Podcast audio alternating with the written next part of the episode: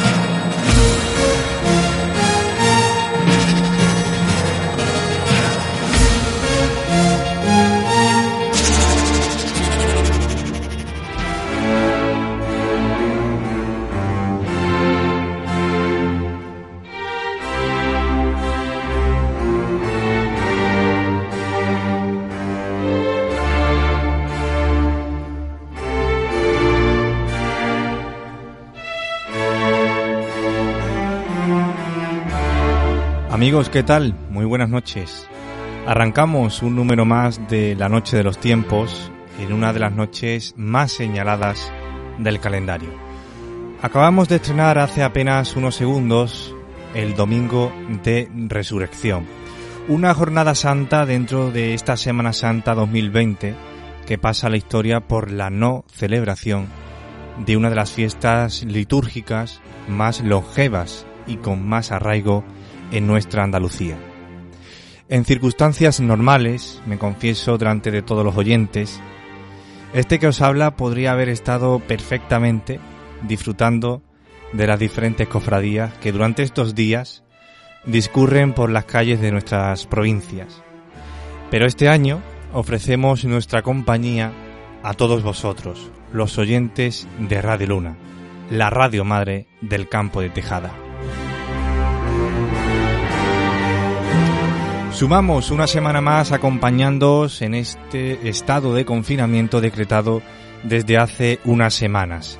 Y por este motivo, también dada la festividad por la que atravesamos desde la noche de los tiempos, queríamos hacer un especial dedicado al lienzo de Turín y a los milagros amparados desde la ciencia y a las diferentes reliquias que aún en el siglo XXI se conserva a pesar de los diferentes avatares históricos que lo han perseguido. Ponte cómoda, ponte cómodo porque aquí arranca la noche de los tiempos en Radio Luna.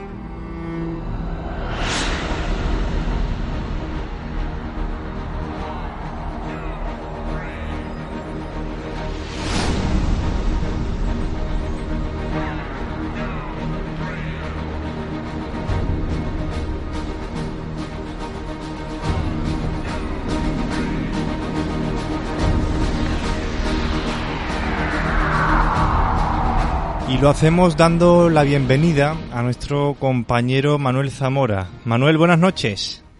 Muy buenas noches, Miguel. Bueno, Manuel, desde hace unas semanas en redes sociales y en distintos medios de comunicación comenzó a correr el rumor de que un gran asteroide podría impactar en la Tierra en este mes de abril. Esto ha alarmado a muchas personas, pero ¿qué sabemos sobre esto? ¿Se baraja alguna fecha? Pues eh, realmente se barajaría el 29 de abril como fecha más próxima de este asteroide a nuestro planeta, pero realmente eh, esa proximidad es la distancia equivalente a tres veces la distancia de la Tierra a la Luna, es decir, que es bastante mm, distante como para que haga cualquier o cause cualquier daño al planeta Tierra. De hecho, en este caso, este asteroide eh, se ha notificado a través de los servicios que existen de, en este caso de astrovigilancia, eh, tanto de la NASA como de la ESA, la Agencia Espacial Europea, y realmente no debe de, ocasionar ningún tipo de problema. Si bien es verdad que por tamaño, es, en este caso 1,7 kilómetros de, largo y 4,1 de ancho, pues sería bastante peligroso que se acercase en exceso al planeta, puesto que en el caso de ser atraído eh, provocaría una extinción masiva similar a la de los dinosaurios. Por ahora podemos estar bastante tranquilos porque este asteroide al pasar tan distante, de hecho al pasar a unos 31.000 kilómetros por hora eh, de, eh, en este caso de velocidad, y hacerlo el miércoles 29 de abril sobre las 10 y 56 horas española peninsular, pues realmente eh, hace que no, se, no exista ningún problema precisamente por eso, porque hay una distancia de tres veces la distancia que hay de la Tierra a la Luna.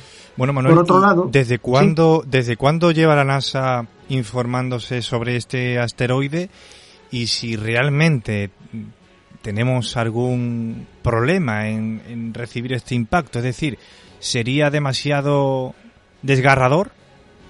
Claro, bueno, en este caso el Centro de Estudios de Objetos Cercanos a la Tierra, que es el centro que utiliza la NASA para monitorizar y descubrir todos aquellos cuerpos que podrían provocar un cataclismo, eh, es realmente el único, digamos, el primer frente de batalla contra posibles asteroides que pudiesen ser un peligro. Actualmente eh, están identificados 125 objetos que podrían ser peligrosos.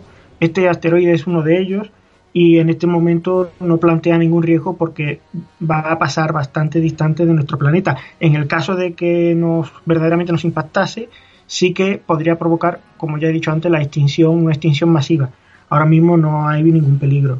Los antecedentes que han existido, por ejemplo, eh, fue el asteroide Florence en 1981, que pasó también de largo sin causar ningún daño y que además lo hizo mucho más cercano que este asteroide que pasará el 29 de abril. Y el asteroide de Chelyabinsk, si todos recordamos, que impactó en Siberia y que lo hizo pues con 1.500 heridos, además provocó 1.500 heridos y destrucciones en diferentes edificios, todos ellos en la ciudad de Chelyabinsk y alrededores, con lo cual eh, podemos ver que es muy peligroso, puesto que, por ejemplo, este objeto de 2013 de Chelyabinsk eh, liberó una energía de 30 veces superior a la de la bomba de Hiroshima. Nada que ver, por ejemplo, con lo que podría ser un asteroide como el del 29 de abril, que es mucho mayor que este objeto de 2013. Entonces, Manuel, eh, a pesar del riesgo, podemos decir, eh, también para evitar cualquier alarmismo entre los oyentes que ahora mismo nos escuchan, que podemos permanecer completamente tranquilos, ¿no? Podemos estar tranquilos y seguros de que no va a ser ningún problema, no va a provocar tampoco ningún otro conflicto, pasa bastante lejos de nuestra de nuestro lugar, de nuestro lugar de vida que es la Tierra y no hay ningún problema por ello. Por otro lado, tenemos que recordar antecedentes como por ejemplo el caso de Tunguska, eh, que sí es cierto que ahí hubo eh, un impacto de un asteroide mayor que es de Chelyabinsk y que todavía está el impacto en el suelo.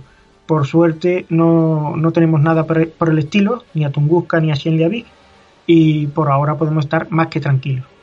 Recuerdo también, Miguel, ahora si me permite, eh, que el cometa Atlas, a partir de principios de, mayo, que es otro cometa que no tiene nada que ver con, con ningún asteroide que pueda impactar, sencillamente es un paso orbital, eh, puede que sea visible a finales del mes de abril, principio de mayo y a lo largo de todo mayo. Así que para los amantes de, la astronomía como yo, pues estamos a la espera para saber si realmente el cometa hará una aparición bella y podremos verlo en el firmamento.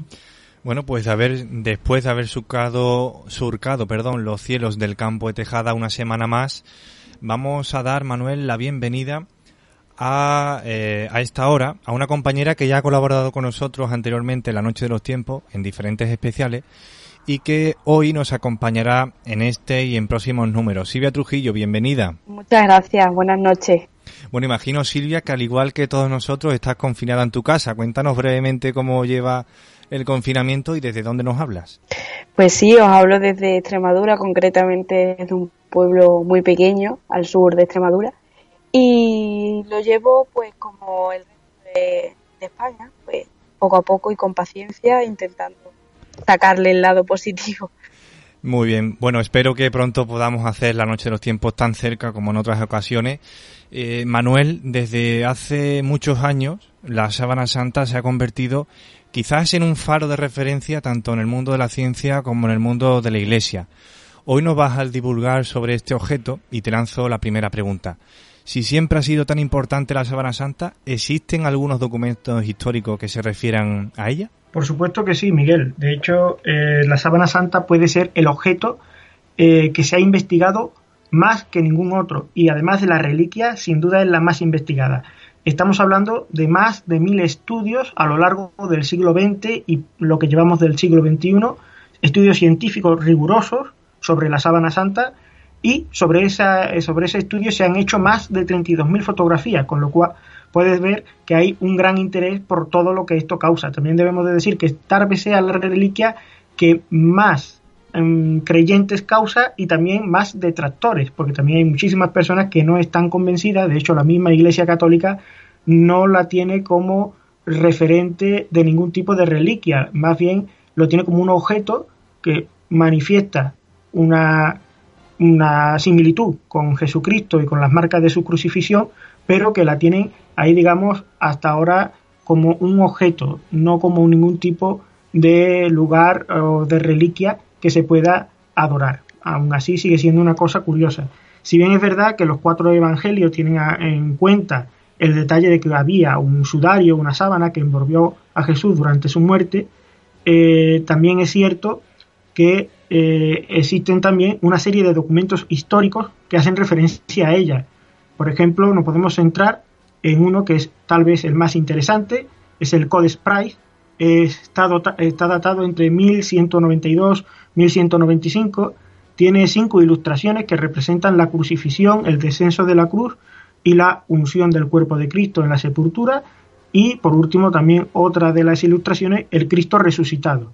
Eh, todas estas ilustraciones eh, muestran también un lienzo a escala real, de unas proporciones idénticas a las que aparecen en el sudario de Turín, a la sábana santa, eh, donde aparece también el cuerpo de, Jesús, o al menos del hombre que está envuelto en esa sábana, y que aparece también completamente desnudo, algo que es insólito en un dibujo que es del siglo XII y que en la misma posición que aparece eh, en la sábana santa se retrata fielmente ese dibujo a la posición que aparece en este códex. Algo muy curioso es que el tejido del manto que envolvió a Jesús se presenta en forma de espiga de pez que era una forma de tejer del siglo I, o sea, tal cual la época de Jesucristo, y que ya en el siglo XII era muy poco frecuente, por no decir prácticamente extinguido. los telares ya no se hacían así. Entonces estamos, estamos viendo cómo se representa también la forma en la cual se ha tejido ese, ese lienzo y que también corresponde al siglo I y no al siglo XII. Y según algunas de las fuentes más tardías, eh, la sábana también coincide con diferentes retratos de Jesús en el mundo ortodoxo. Hemos de recordar que antes de Turín pasó por diferentes lugares. Eh, sabemos que puede proceder perfectamente de Constantinopla, eh, la capital del Imperio Bizantino y cuna pues, prácticamente de la religión ortodoxa, donde los iconos de, de esta religión han representado el rostro de la sábana santa como el rostro de Jesús. Así que se utiliza este rostro eh, prácticamente en la iconografía de eh, la religión ortodoxa, eh, cristiana ortodoxa.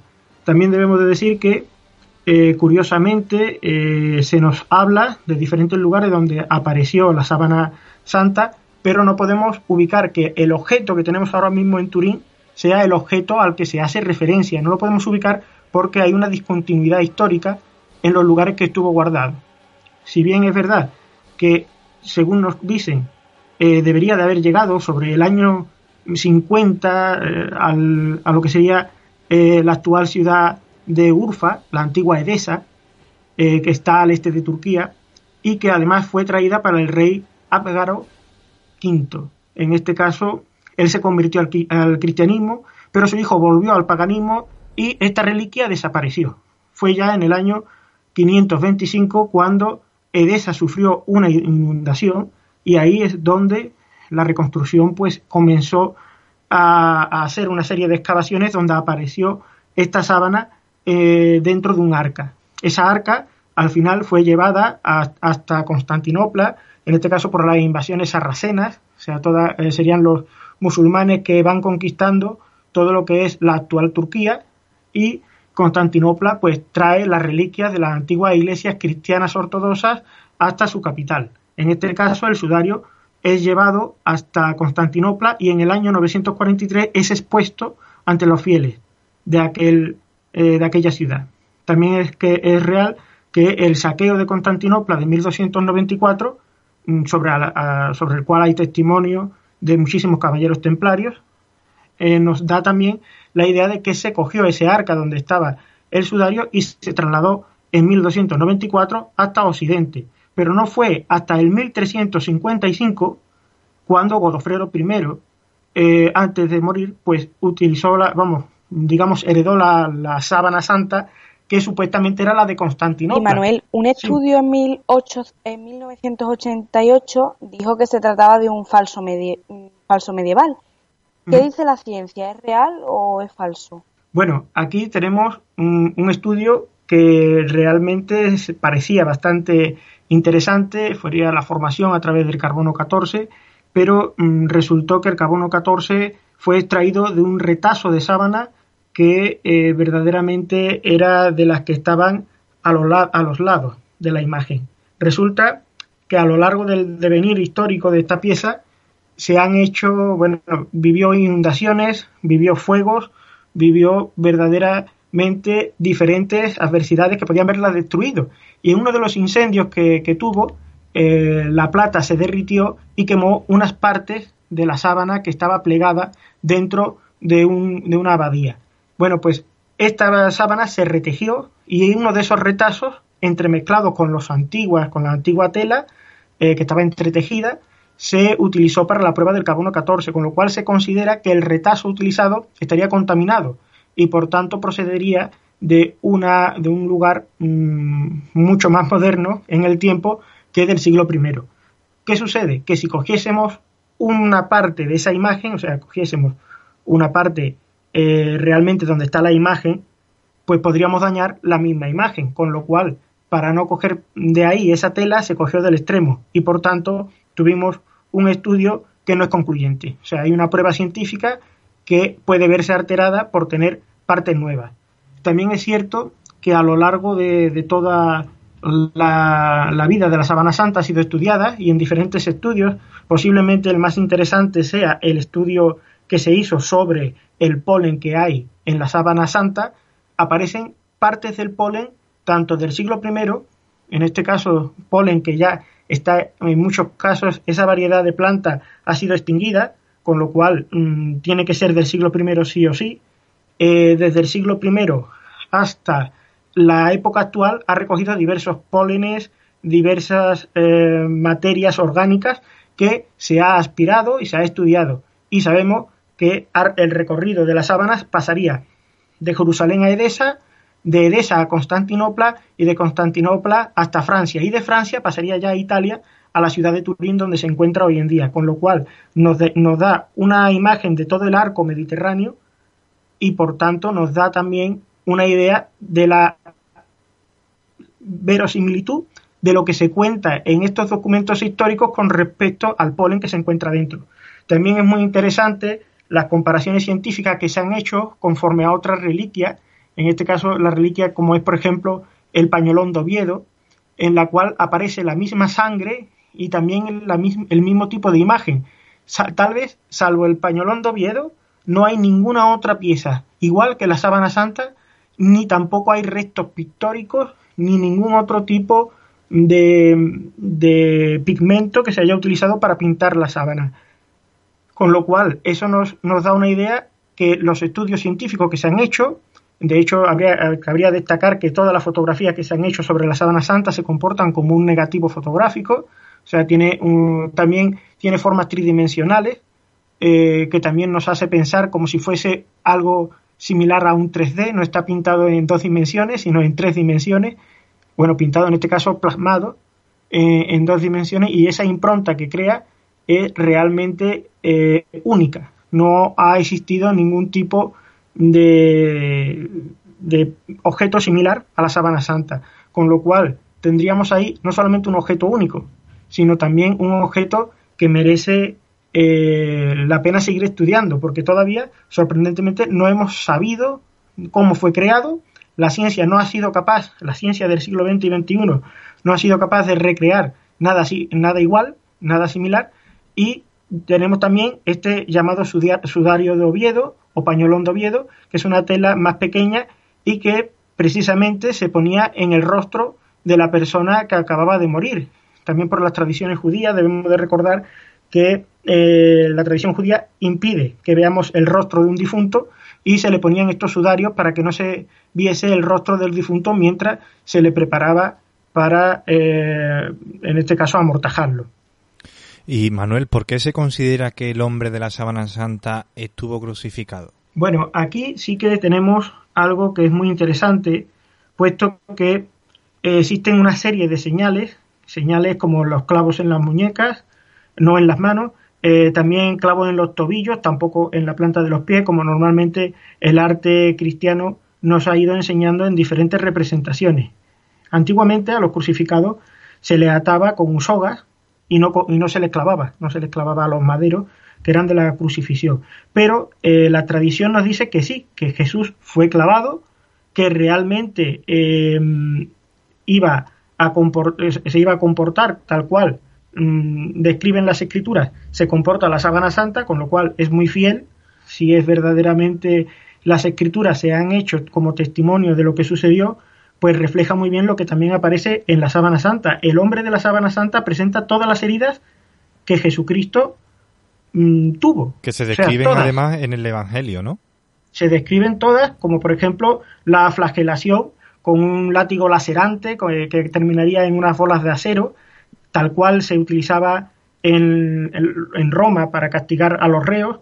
También aparece eh, lo que supuestamente es, la corona de espinas, que más que una corona de espinas sería algo similar a un conjunto de, matas con diferentes púas que se le colocó a presión sobre la cabeza. Tipo casco, ¿no, Manuel? Tipo casco, más que una corona, que vemos una corona más eh, artística que vemos muchas veces. En pues las imágenes procesionales, ¿verdad? Exacto, aquí veníamos más bien una especie de casco eh, maltrecho con diferentes espinas que a presión se le encajaba sobre la cabeza. Esto también aparece reflejado en la sábana santa, de hecho en el rostro, eh, sobre todo en la zona de la frente y cráneo, sí que aparecen hasta 52 marcas bien definidas de puntas eh, de diferentes zarzas y, plantas con espinas. También tenemos la lanzada, aparece también reflejada es esta lanza que se clavaría a Jesús para comprobar su muerte en la cruz, también aparece en el costado del hombre de la sábana, con lo cual eh, todo esto nos hace pensar que realmente el hombre de la sábana santa es Jesucristo. De hecho, eh, también tenemos el roce de una cuerda, el roce de la cuerda, en este caso, eh, que estaría esa cuerda atada a los brazos. En los brazos del hombre de la sábana se ve el, el roce de las cuerdas que se utilizaban para lo que sería el madero horizontal que se coloca en la cruz. Ese madero horizontal, pues, eh, sería lo que portaría el reo hasta el lugar de la crucifixión y curiosamente ese roce de la cuerda que le iba marcando tanto en el omoplato como el antebrazo, curiosamente del lado derecho, hace pensar que él estaría cargando y rozándose con esas cuerdas, por tanto sería un crucificado. Todas las marcas corresponden, por tanto, a un crucificado, eso sí, un crucificado especial. A diferencia del resto de crucificados que normalmente se utilizaban soga, aquí estaríamos hablando de un crucificado que verdaderamente es clavado a la cruz, con lo cual todavía es un crucificado que tiene un trato distinto al resto y que además coincide más con, en este caso, Jesucristo. Silvia, ¿tienes alguna pregunta más para Manuel? Sí, me gustaría saber entonces cómo se creó la imagen. Esa es la gran, ese es el gran misterio. Ese tal vez sea el misterio de todos los tiempos, porque eh, se han hecho diferentes técnicas, tanto pictóricas como últimamente hasta recreaciones en laboratorio y no se ha logrado hacer nada igual. No hay ningún tipo de pigmento en la sábana, como antes decía. De hecho, tampoco existe ningún tipo de, de marca eh, de pintura. Todo lo que existe es una especie de, de tejido quemado alrededor de, cada una de las siluetas que se describen en el manto.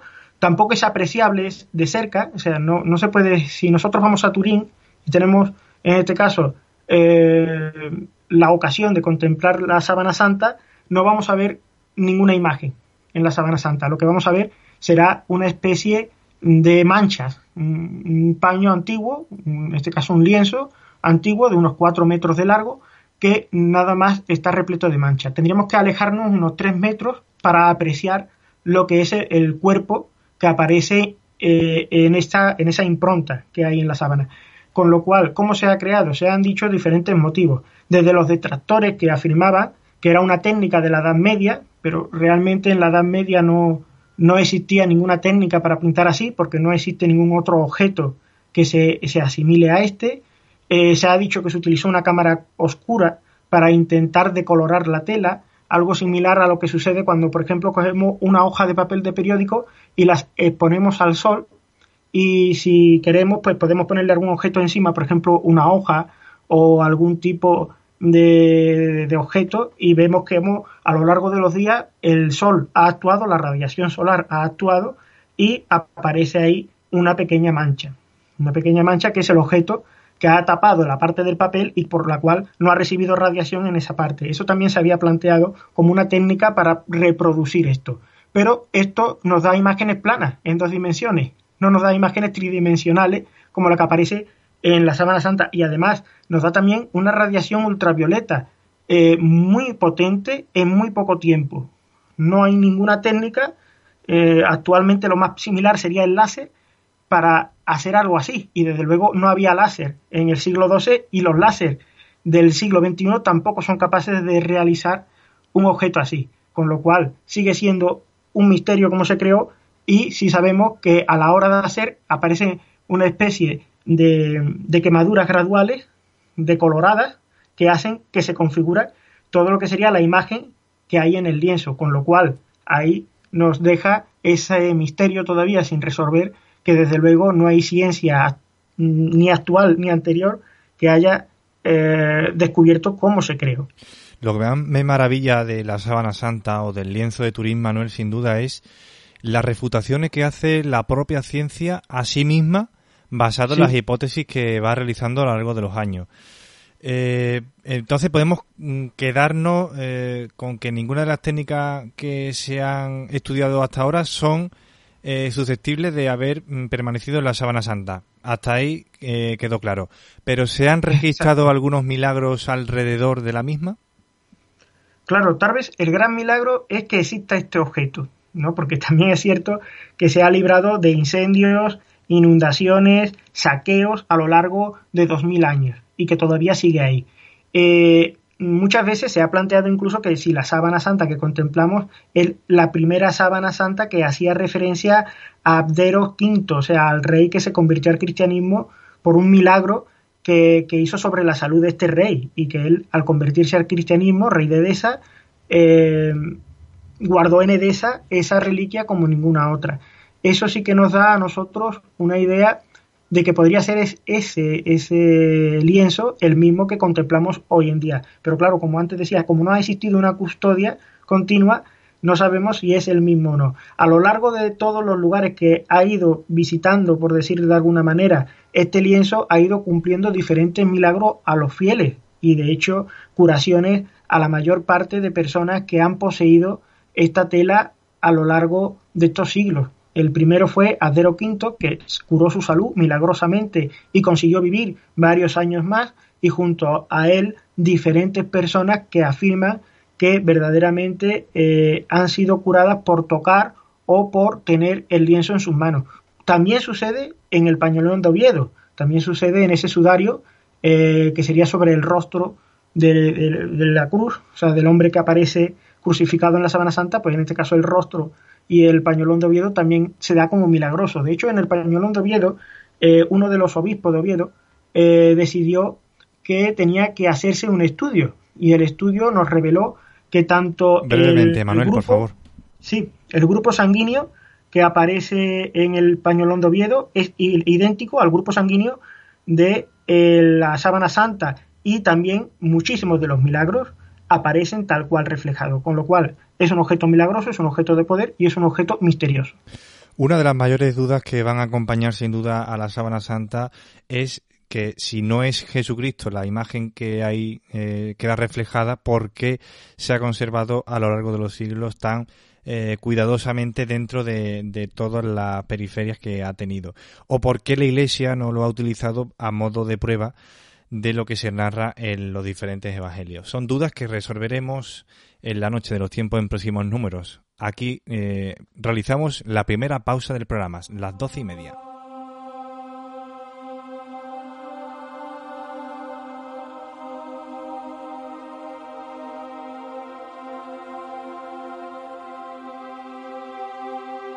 Si quieres ponerte en contacto con la Noche de los Tiempos, puedes hacerlo a través de Twitter. Busca arroba nochetiempos. Si lo prefieres, puedes enviarnos un correo electrónico a noche de los tiempos radioluna arroba gmail.com.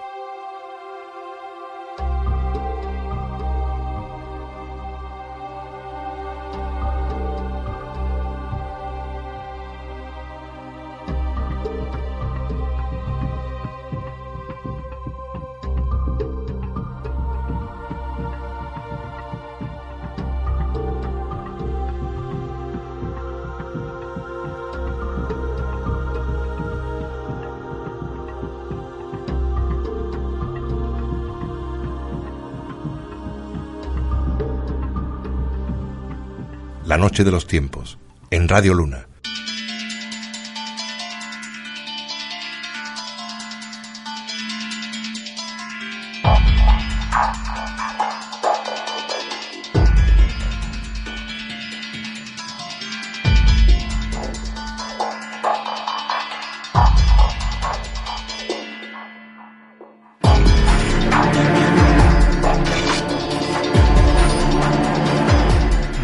Las apariciones en 1858, la Oficina Médica de Lourdes ha registrado más de 7.000 casos de curaciones científicamente inexplicables. De ellas, 69 han sido reconocidas por la Iglesia como intervenciones milagrosas de Dios. Las siete primeras se constataron oficialmente en 1862. Las tres últimas por el momento sucedieron en el siglo XX, pero han sido reconocidas en el siglo, en el siglo XXI, en el nuestro, en el actual, por médicos del siglo XXI, con datos del siglo XXI. A veces se dejan pasar décadas desde la curación hasta el reconocimiento para que quede claro de que se trata de una curación duradera. Queridos compañeros, ¿qué, qué preguntas, qué cuestiones os surgen al respecto? A mí me gustaría saber si podemos afirmar que existen los milagros médicos. Pues según Miguel Ángel Pertierra, doctor y profesor afincado en Málaga, no estamos hablando de ningún científico americano ni alemán, la curación es eh, imposible, inesperada y de un momento a otro puede lograr existir. Y no lo dice como hombre de fe, sino como científico. En su libro Milagros Médicos repasa la historia clínica de lo inexplicado y con las pruebas por delante. Él mismo reconoce que es un hombre perplejo ante determinados acontecimientos que surgen de vez en cuando y a pesar de que no conocen su origen, eh, se suele asociar a personas o lugares. Por lo tanto, muchas explicaciones que este y otros expertos han intentado buscar, compañeros, nadie sabe qué ocurre, pero ocurre. Pues yo, Miguel, tengo también una pregunta, en este caso, ya cómo es el procedimiento que se sigue para certificar que verdaderamente ha sido un milagro, porque he oído que no es cualquiera el que puede decir que esto es así, ¿verdad? Bueno, si esta pregunta resultaría un poco compleja responderla de un modo rápido, rápido, pero intentaré responderla en general y con ejemplo. En Lourdes, una de las ciudades más conocidas a nivel mundial por las diferentes apariciones y posteriormente por la construcción de uno de los emblemas católicos más importantes de Francia, existe un panel compuesto por unas 40 personas de todo el mundo que provienen de diferentes especialidades médicas, antecedentes y niveles de captación. Eh, su papel es mm, sencillo y complicado a la vez. Es, mm, se basa en decidir si las curas que las personas dicen haber tenido en Lourdes son explicables médicamente. Ese eh, es en gran medida un comité científico, así que no son las personas integrantes los que deciden si lo ocurrido es un milagro o no, porque eso es competencia de la Iglesia. Este comité se reúne anualmente y una decisión puede tomar muchos años para llegar, debido principalmente a que se necesita de un periodo de tiempo prolongado para corroborar que la cura cumple con los criterios establecidos estrictamente por la Iglesia, quien existe, eh, donde existe diferentes pruebas o exige diferentes pruebas antes de catalogarlo como milagro. Por lo tanto, podemos observar una estrecha colaboración, en este caso, y nunca antes vista, entre Iglesia y ciencia, en este ámbito que afecta también a la sociedad. ¿Y podrías indicarnos cuáles son los casos más llamativos? Sí, os he traído dos. El primero de ellos es un caso protagonizado por un muchacho de unos 25 años y en concreto es el número 63 de los milagros de Lourdes, que está cazado, eh, estaba cazando en los Alpes y de repente empieza a dolerle la cadera. Lo llevan al hospital más cercano y resulta que tiene un tumor maligno óseo. Eh, después de, hablamos por cierto de los últimos años de la década de los 70, donde en aquella época ese cáncer era mortal sí o sí. Gracias a Dios, en el día de hoy existe cura. Eh, una vez que pasa esto, los amigos lo convencen y lo llevan a Lourdes. Y el hombre, cuando vuelve de allí, a su casa, en el norte de Italia, un día se levanta y echa a andar. Le hacen una radiografía y ven que había generado eh, otra vez toda la cadera y que el tumor mortal había desaparecido. Un tumor que todavía hoy es complicado de tratar y es algo que impresiona a científicos y también a parte de la Iglesia. Lo mismo ocurre con otro milagro documentado más recientemente, en el año 2013, cuando en, 1981 una italiana se le diagnostica un cáncer extraordinario virulento que producía tumores en cualquier parte del cuerpo sufrió ocho operaciones y vivía con dolores. Pues bien, al cabo de ocho años eh, los médicos se rindieron y le aconsejaron buscar tranquilidad para sus últimos días de vida. Fue con su marido Lourdes, no buscando un milagro, puesto que ya habían ido en otras ocasiones anteriores, simplemente pues con la, con la esperanza de, de estar con la Virgen. Eh, pero eh, tras formular su oración, de inmediato se sintió tan aliviada que el dolor desapareció por completo y con ello toda la enfermedad. Es muy curioso, Miguel, la cantidad de personas que afirman estas curaciones milagrosas y realmente, bueno, vamos obteniendo casos que están verificados tanto por la ciencia como por la iglesia. Aquí me cabe preguntarte otra cosa. ¿Siguen un determinado patrón las personas que se han recuperado? Sí, la verdad es que sí, cumplen un determinado patrón y es el siguiente. La característica más importante es que la curación suele ser repentina, de la noche a la mañana, como si el problema no resultara tan importante. Por eso en muchos lugares como Lourdes o Fátima en Portugal son tan importantes, eh, porque son lugares muy vinculados a la curación repentina por intersección de las imágenes que presiden estos lugares. Pero hay que decir que estos milagros, además de estar avalados por la ciencia, cuenta con el amparo de la ciencia a través del comité que se genera tanto en Lourdes, en Fátima o otros lugares de peregrinación. Pues es muy curioso, Miguel, el observar que realmente en pleno siglo XXI existen este tipo de curaciones y realmente eh, no deja de sorprender a la ciencia todas ellas. Yo recuerdo eh, un médico que comentaba en uno de estos casos a una persona cercana a mí eh, que era creyente, eh, le decía, mire, mire usted, por ejemplo, porque eran pareja y tenía una persona que era creyente y otra no creyente. Y la mujer que era creyente decía, para usted esto es un milagro, pero para su marido es un misterio. Así que ahí queda ese gran misterio, ¿no? Sí, además, eh, leyendo también otros artículos del profesor Miguel Ángel Pertierra, el mismo médico, por cierto, eh, doctor, eh, reconocía que muchos médicos dentro de la profesión médica eh, se suelen reconocer mm, pequeños milagros entre ellos a lo largo de su etapa como profesional. Otra cosa es que después trascienda o no a los medios de comunicación, pero decía él, en palabras textuales, que cualquier médico ha experimentado un milagro a lo largo de su etapa como profesional. Manuel. Miguel, yo quería anotar que no he tenido, o sea, me parece increíble todo esto que nos, nos cuenta. Y además yo no he tenido la oportunidad de estar en Lourdes, pero sí he tenido la oportunidad de estar en Fátima.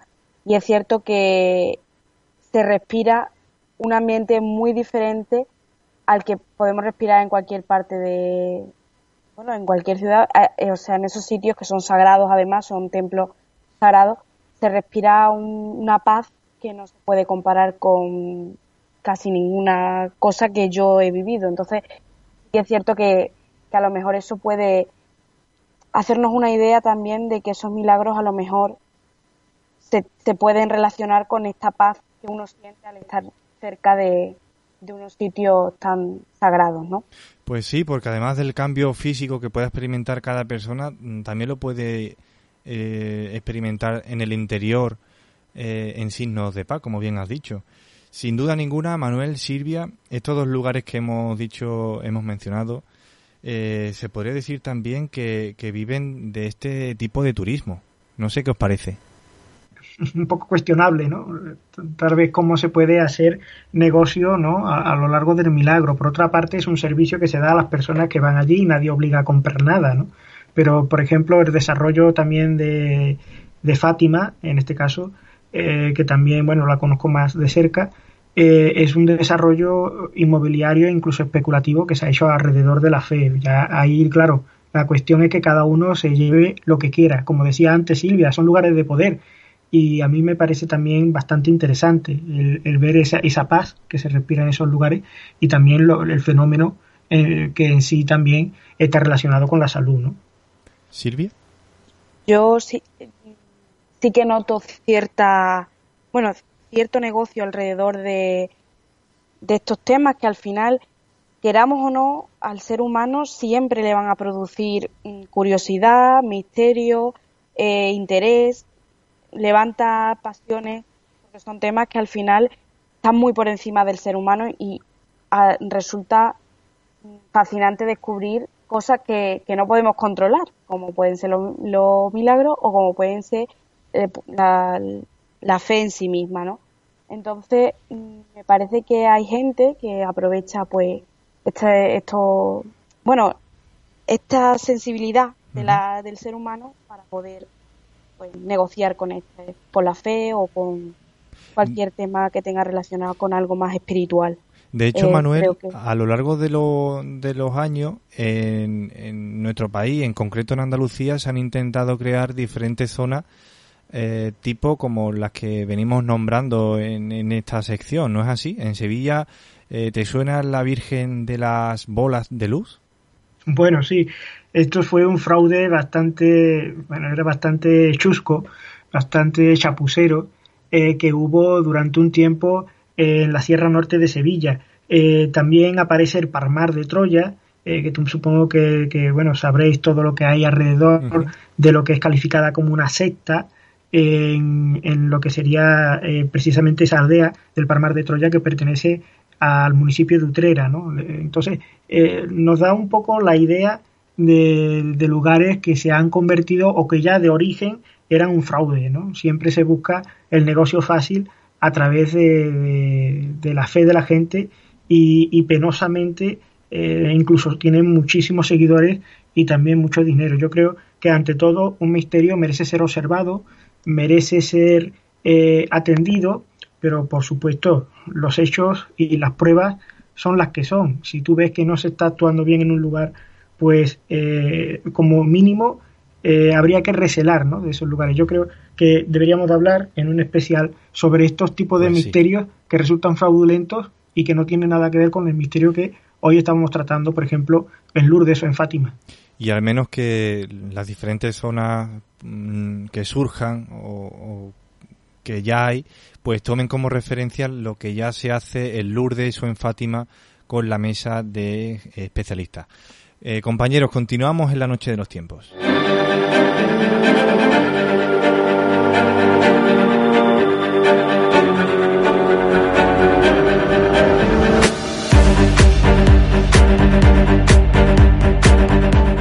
Si quieres ponerte en contacto con la Noche de los Tiempos, puedes hacerlo a través de Twitter. Busca arroba Noche Tiempos. Si lo prefieres, puedes enviarnos un correo electrónico a noche de los tiempos.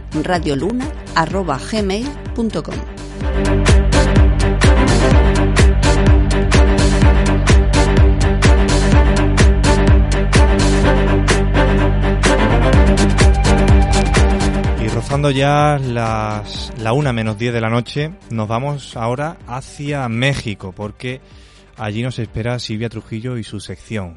Adelante, Silvia. Voy a comenzar hablando del año 1531, concretamente en México, donde la Virgen María se le apareció, según se dice, a Juan Diego, un indígena al que le pidió que le construyera un templo en su honor. Este no le creyó, por, por ello le quiso mandar una señal con varios milagros. ¿En qué consistió ese milagro?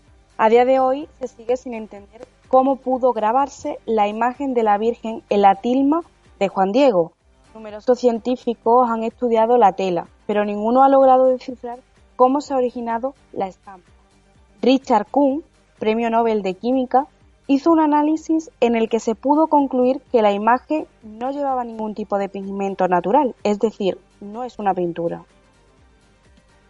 Conoce Silvia que este tipo de tela que se, que se extrae, digamos, de, eh, las, de hilos del cactus, prácticamente se extrae la tela de ahí, de, los cactus, eh, es bastante, bastante difícil de pintar, no se puede pintar encima de la tela y además de esto, bueno, pues también se descubrió una serie de, de cosas extrañas, ¿no? Así es, en el siglo XVIII varios científicos hicieron también diferentes pruebas a la tela y demostraron que era imposible pintar encima de este tejido. Intentando reproducir la imagen en otra tela del mismo tejido, se dieron cuenta de que el dibujo desaparecía con el paso del tiempo. Sin embargo, a día de hoy, la estampa de la Virgen de Guadalupe sigue intacta en este manto. ¿Y qué ocurrió cuando se intentó descifrar este misterio? ¿Qué descubrió sobre la mirada de la Virgen en este manto?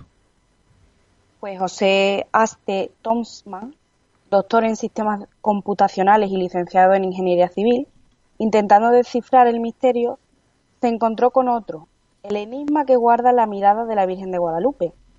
Si ampliamos la imagen lo suficiente se puede observar que en el interior de las pupilas se halla una imagen microscópica imposible de realizar con la mano y en esta fotografía dentro de los ojos aparecen varios hombres, varias figuras situadas de tal forma que parece rodear a la Virgen de Guadalupe. Parece, según dicen, como si los ojos estuvieran captando el momento cuando Juan Diego le llevó las flores a su obispo y se creó la imagen de, de la Virgen en su manto. Un misterio inexplicable que sigue generando interés y sorpresa después de 500 años de su aparición. Eso es muy curioso, Silvia, porque realmente incluso se han hecho estudios oftalmológicos, ¿verdad? Que, siempre parece que miran o dejan de mirar esos ojos y se comporta incluso que se dilatan las pupilas o no, dependiendo de la luz que haya en la estancia. ¿Qué otros misterios envuelven este manto? Es curioso porque otro de los misterios sin resolver gira en torno a los latidos de un corazón, el del niño, el del niño Jesús, ¿se entiende? Se, eh, se cuenta que un médico colocó su estetoscopio en el vientre de la imagen de la Virgen de Guadalupe. En ese momento el médico cuenta que sintió los latidos del corazón de un bebé. Y para terminar, otro hecho muy curioso en torno a la imagen de esta Virgen sucedió el 14 de noviembre de 1921, época en la que el acceso a la imagen de la Virgen era libre. Solo estaba protegida con un cristal y un marco de oro. Un hombre colocó unas flores con un explosivo a los pies de la Virgen de Guadalupe y, como podéis imaginar, el, alto, el, altar quedó destruido hasta los cimientos, pero la imagen de la Virgen permaneció intacta. Cambiando de tema, pero no menos curioso, ¿qué se conoce sobre las reliquias de la Pasión de Jesús que se encuentra también en España? Bueno, como todos sabemos, el turismo de reliquias existe. Los países cristianos tuvieron un apogeo de ellas durante la Alta Edad Media en la que contar con una reliquia atraía a los peregrinos, a los, a los peregrinos que decidían re realizar largos recorridos para contemplar objetos que, que consideraban sagrados. España es uno de los países que cuenta con más reliquias, algunas de ellas muy curiosas. Mucho tiene que ver también con el carácter cristiano de los reinados históricos de este país. Se sabe que, son fragmentos, por ejemplo, de la cruz de Jesús, espinas, sudarios, clavos, el cáliz de la última cena. Estas reliquias de la pasión, algunas de las cuales solo se muestran en Semana Santa, han aparecido en distintos lugares de España. Pues esto sí que es bastante curioso porque de hecho España está minada de diferentes tipos de reliquias. Silvia, háblanos de alguna de ellas. Pues mira, eh, en primer lugar me gustaría empezar por el mantel de la última cena. Si viajas hasta Extremadura, donde yo me sitúo ahora mismo, no puedes olvidarte de pasar por la Catedral de Coria, en Cáceres, donde se sitúa donde se dice, perdón, que está custodiado el mantel que utilizó Jesucristo en la, en la que fuera una de las últimas cenas más relevantes para los católicos. Se trata de una pieza de lino de unos 4 metros de largo por 92 centímetros de ancho y según análisis el mantel es del siglo I y seguramente de origen árabe. En cuanto a su procedencia, llegó tras la conquista de la ciudad por Alfonso VIII procedente de Francia. En segundo lugar, también se encuentra el cáliz, se encuentra en la Catedral de Valencia. Lleva años recibiendo a fieles dispuestos a observar al que se presume fue el cáliz de la última cena en el que Cristo bebió. Es una pieza de ágata, del tamaño de media naranja, con el pie del mismo color que la copa y una altura de unos 20 centímetros. Se usó hasta 1744, ya que al caerse se, prohibió su uso. Últimamente le ha salido un competidor, el llamado Doña Urraca, en la Basílica de San Isidoro de León. En tercer lugar, dicen que hay una moneda de la traición en Zamora, en la iglesia de la Velilla del Ebro. Se encuentra una de las monedas con las que Judas traicionó a Jesús. Esto no se ha comprobado ni hay veracidad de ello, pero son dichos y es un misterio también, ¿no? En cuarto lugar están las espinas. En España hay alrededor de tres docenas de espinas de la corona, once en el monasterio de los Escorial, seis en Valencia, tres en Mallorca, tres en Sevilla, tres en Oviedo y tres en Valladolid. El resto, incluso dicen que hay restos de la mismísima cruz que Jesús sujetó. A tres kilómetros de Potes, en Cantabria, se encuentra el monasterio del Santo Toribio, perdón, el monasterio de Santo Toribio de Liébana, uno de los obispos de Plasencia, que lo fundó en el siglo VI, trajo el Lignum Crucis desde Jerusalén, que pasa por ser el trozo de la Santa Cruz más grande que se conserva en todo el mundo. Trozos más pequeños se guardan en muchos lugares, como en Caspe, Zaragoza. Como antes comentaba Manuel, es cierto que el pañolón es otra de las reliquias que conservamos en España, concretamente en Oviedo. En la catedral, este pañolón se utilizó, el pañolón que se utilizó para cubrir la cara de Cristo se encuentra allí. Los estudios dijeron que era un paño de lino con sangre de un hombre con barba y bigote y heridas punzantes en la cabeza. Según el Evangelio, el apóstol San Pedro junto con San Juan lo encontraron al llegar a la tumba vacía de Jesucristo y lo recogieron junto con la sábana santa de Turín. Y por último, me gustaría que también supieseis que hay también una tinaja de, la, de las mismísimas bodas de Caná, también en Oviedo. En las bodas de Caná, como ya se sabe, había seis tinajas de piedra para las purificaciones que Jesús mandó llenar de agua y que luego convirtió en vino. Una de estas tinajas llegó a Oviedo. Aparece ya inventariada en el siglo VI. Esta es una, está en una hornacina cerrada entre el altar de la Purísima y la puerta de entrada a la capilla del Rey Casto. Como veis, he recopilado pues las siete más impactantes que podemos observar en España. ¿Qué os parece? Bueno, pues sobre... es curioso también, ¿verdad? Sí, sí, adelante. Sí, sí, muy curioso. Estas siete que podrían convertirse, vamos, se podrían multiplicar por siete y esas siete por otras siete, porque estamos en un país plagado de, diferentes tipos de reliquias, eh, muchas de ellas que lo que le acompaña es una historia, en muchos casos pintoresca, y en algunos casos Mm, excepcionales, como por ejemplo el pañolón de Oviedo, pues le acompaña precisamente incluso estudios científicos muy reputados, con lo cual, pues mira, tenemos un país de misterio y de leyenda.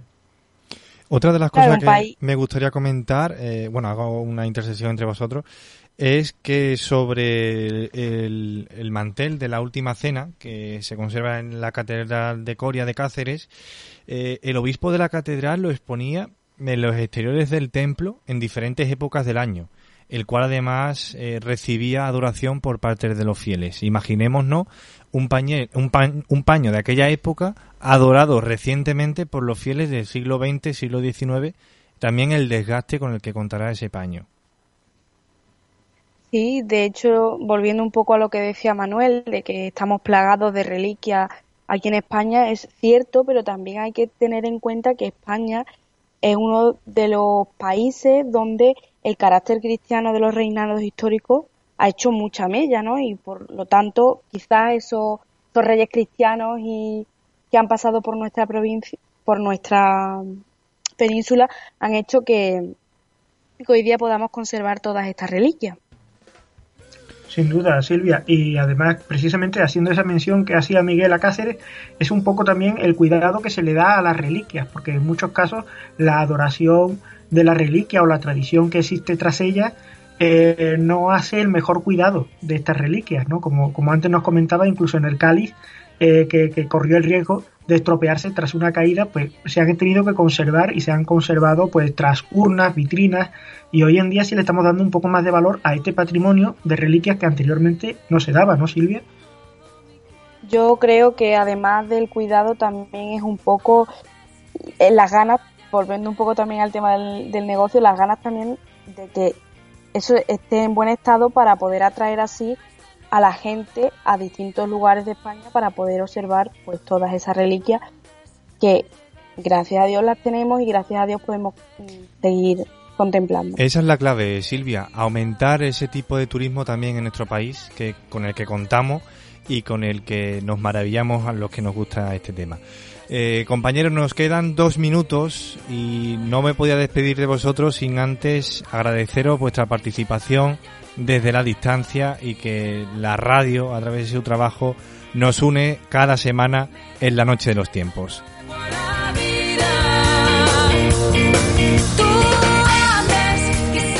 Bueno, empezando por la última persona que ha entrado en el equipo, Silvia, ¿qué te ha parecido el programa de esta semana? Aprovechamos estos minutos de distensión, ¿no? Con la audiencia. Pues me han parecido bastante interesante conocer todo lo que hoy hemos conocido y hemos buscado, hemos analizado y a mí me ha parecido bastante enriquecedor la experiencia. Manuel. Pues a mí, como siempre, una hora se me hace corta. Es una cosa que, siempre me sucede con estos. Tenemos que investigar algo sobre aumentar el tiempo, ¿no? Y, y tendremos que viajar en el tiempo o a la manera de, de, extenderlo porque se me queda o se me hace corto. Como siempre, un placer, por cierto, poder interactuar directamente con Silvia en un programa y, como no, también recordar a la audiencia que, que bueno, es un placer tenerlos ahí e incluso hay algunos de ellos que se han puesto en contacto conmigo y sobre todo ahora que estamos en esta crisis del coronavirus pues dándome también alguna información que en los próximos programas también espero desvelar y también saludar a estas personas.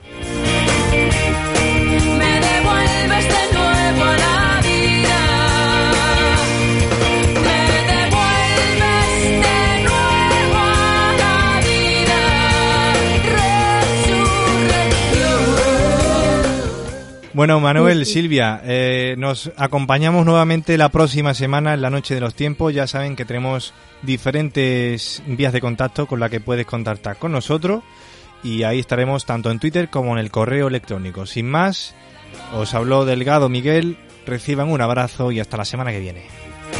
Me